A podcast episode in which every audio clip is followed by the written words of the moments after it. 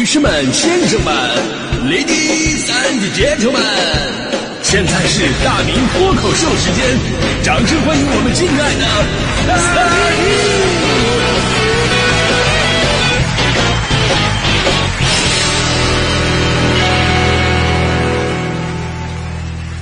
明！好，欢迎各位来到今天的大明脱口秀，我是大明啊。呃，说到丢东西，这个世界上谁还没丢过东西呢？对不对？从小我们就丢三落四，呃，让很多的老师啊、家长啊都特别的头疼。我丢过的东西真的是实在太多了。就我我我我我说过嘛，就是丢东西不是最可怕的，就是丢东西的过程，如果特别丢人的话，才是最可怕的。对我最活该的一次丢东西，就是去那个游戏厅打游戏。我记得跟大家伙之前说过，就是打游戏的时候，我就把那个带那个饭盒，我就直接放在那个大型那个游戏机顶上了，然后走的时候就忘拿走了，太投入了嘛。啊！打完以后呢，这个脑子的注意力还在那个刚才那个打游戏的那个过程当中。到家才想起呀，这饭盒没了。回家被我妈一顿逼问：“饭盒哪去了？”我也不能说我说打游戏落游戏厅啊，那我找死吗？我就说那个落学校了。第二天呢，我就去那个游戏厅找，其实已经不抱任何希望了，因为那时候去过游戏厅，知道那里边人山人海，人多又乱，对吧？丢东西就真的别想找回来，也没也没有监控那时候。但是呢，当时那个老板呢，真的特别的善良啊。他说他昨天看着了，都帮我收好了，然后就把那个饭盒找出来还给我了。当时我真的是无比兴奋和激动啊！我心想，这么善良的老板，那我怎么着不得好好再照顾照顾他的生意啊？对不对？然后我我就跟他买了五个币，然后呢又玩了十分钟。我当时的水平就是五个币十分钟的水平啊。最悲伤的是不是几分钟，而是我又把饭饭盒落那儿了，我就。更悲伤的是，这次是真的找不着了。所以呢，后来那个老师啊，就是为了能够让我们每个人呢，把这个丢三落四的毛病都改掉，啊，他想出一个招让我们每个人写出自己最常丢的三样东西，加深自己的印象，就写出来，每天看着，那以后你可能就就就忘不了丢这些东西了啊。作为一个，就就就是作为一个。音乐人啊，作为我我我我当时我我写的是什么呢？就有的同学写的是什么钢笔啊、作业呀、教科书啊，有的人写的是什么眼镜啊、水壶啊、外套啊。我我记得我当时跟他们写的都不一样，我写的是经常丢的三样东西，分别是，呃，我自己的脸、我爸的脸、我妈的脸。真的，我觉得丢东西已经是一件非常悲伤的事儿了，而我丢东西呢，往往还伴随着一种羞耻感。就我刚才说的嘛，丢东西不是最可怕的，丢丢东西过程如果非常那什么的话呢，就特别的羞耻。因为作为一个音乐人，我人生当中的第一把吉他，应该算是非常重要的那一个物件了嘛。那是我刚上大学的时候，我妈给我买的，五百块钱。现在看起来五百块钱不是很贵，而当时正好是我一个月的生活费。哦，结果呢，有个周末我回家，我就把这个琴呢，我就放在那个出租车后备箱了。下车的时候呢，我就忘了这码事了。同时弄丢的。还有两兜子，我准备拿回家换洗的内衣跟秋裤。那当时也没有那个司机的联系方式啊，我也没跟他要打车票，找不着了，那怎么办？最后没办法了，我就想到了万能的广播电台，当时赶紧给当地的交通广播打电话，啊，导播这边还劝我呢，说：“哎呀，小伙子别着急，慢慢说，那个车牌号是多少啊？”我说我没记住啊，没要票。导播说：“啊，那没关系，那个车是哪个公司的呀？”我说我也没注意啊啊，我不知道哪个公司的。导播说那它有什么特征啊？我说那车我记得是红色的啊。导播说了，长春出租车都是红色的。你能不能说点有用的信息给我？我说那个有用的信息就是说我丢的东西比较特别，就是里边有我那个没洗的那个秋秋秋裤啊。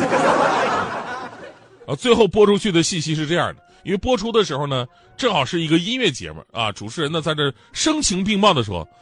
刚刚大家伙听到的这首歌曲是来自天王黎明的《心在跳》。那接下来呢，我们插播一条寻物启事：哪位出租车驾驶员带走了一位年轻男性乘客的乐器和秋裤？请跟失主取得联系。接下来我们一起收听另一位天王歌手张学友的《想和你去吹吹风》。我就心想了，秋裤都弄没了，还吹什么风啊？我。果然嘛，后来也没人联系我呀。而且我能想到，就我我那条失物招领啊，绝对是当天电台播出的最好笑的笑话，你知道吗？但是现在不一样了，现在有互联网了嘛，对不对？虽然说人类丢三落四的行为呢依然是层出不穷，但起码咱们有了更多的方式方法找回丢失物品。以前呢，我们打车弄丢东西真的是很难找到了。但是现在呢，即便你不记得车辆的具体信息，但是只要你打开你的叫车软件，分分钟就能联系上那位司机师傅。只不过呢，因为丢失东西过于奇葩，所带来的那种羞耻感依然是存在的，而且一个比一个神奇。前两天我记得有一个那个滴滴客服的开放日啊，滴滴客服就讲述了很多乘客奇葩的失物招领。说有一个小朋友的妈妈打来电话，让滴滴师傅帮忙找一颗牙啊，找找颗牙。然后呢，司机师傅赶紧路边停车，满地找牙。更奇葩的是呢，还有人让司机师傅帮忙看看车里边是不是有一粒西瓜籽儿。你没听错，就是为什么要找西瓜籽儿？这个东西有什么可找的？那找到以后又能怎么样？这不也完全不重要啊啊！但其实这东西家长认为特别的重要，原因是当时呢孩子的鼻孔里边塞着一颗西瓜籽儿，估计是孩子自己调调皮自己弄进去的。然后当时他们打车去医院，想把这个籽儿给取出来，结果到了医院发现，哎，西瓜籽没了，没了！家长很着急啊，这西瓜籽是掉车里了呢，还是被孩子吸到脑子里了呢？这不赶紧给司机打电话来确认一下吗？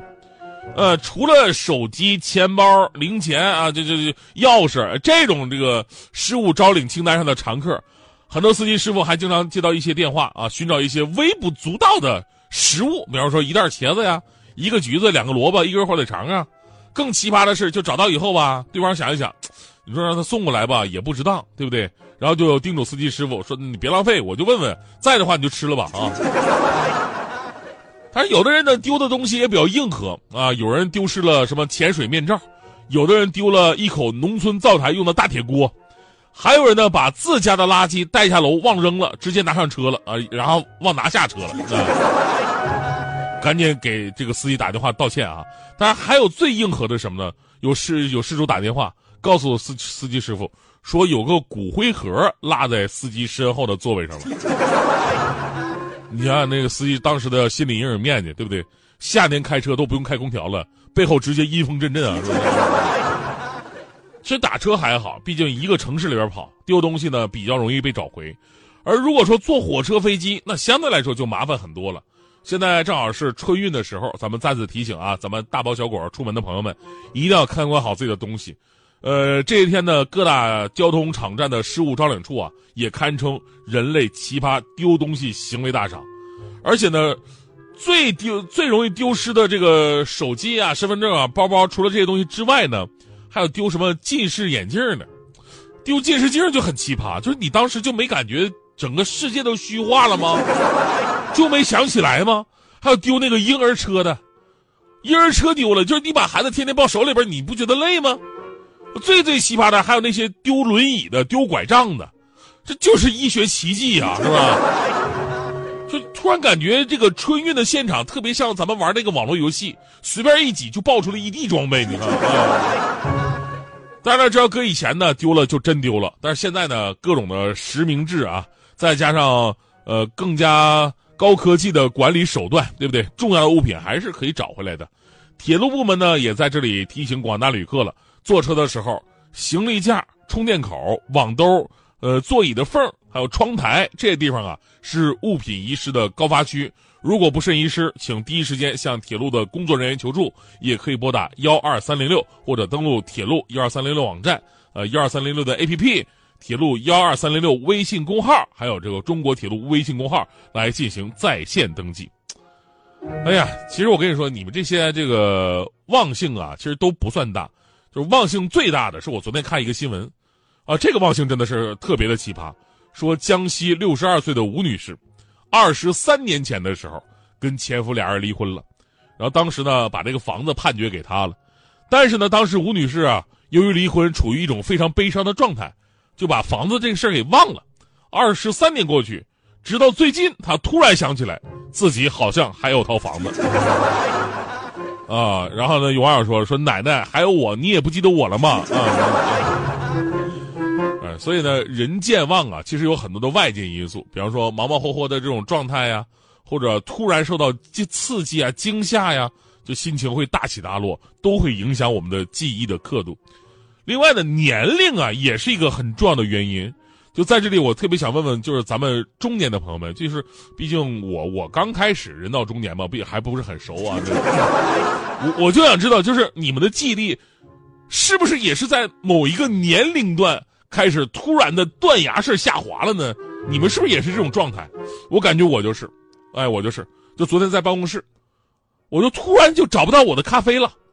啊！我找了一圈，我发现啊，咖啡只剩下小半杯，而且是被扔在垃圾桶里边。然后我就想不起来了。哎呀，是谁喝了我的咖啡啊？啊？难道是我自己喝了吗？那我自己喝的为什么嘴里没有咖啡味呢？我已经这么健忘了吗？后来查了一下我这个微信消费记录，发现啊，我没买咖啡。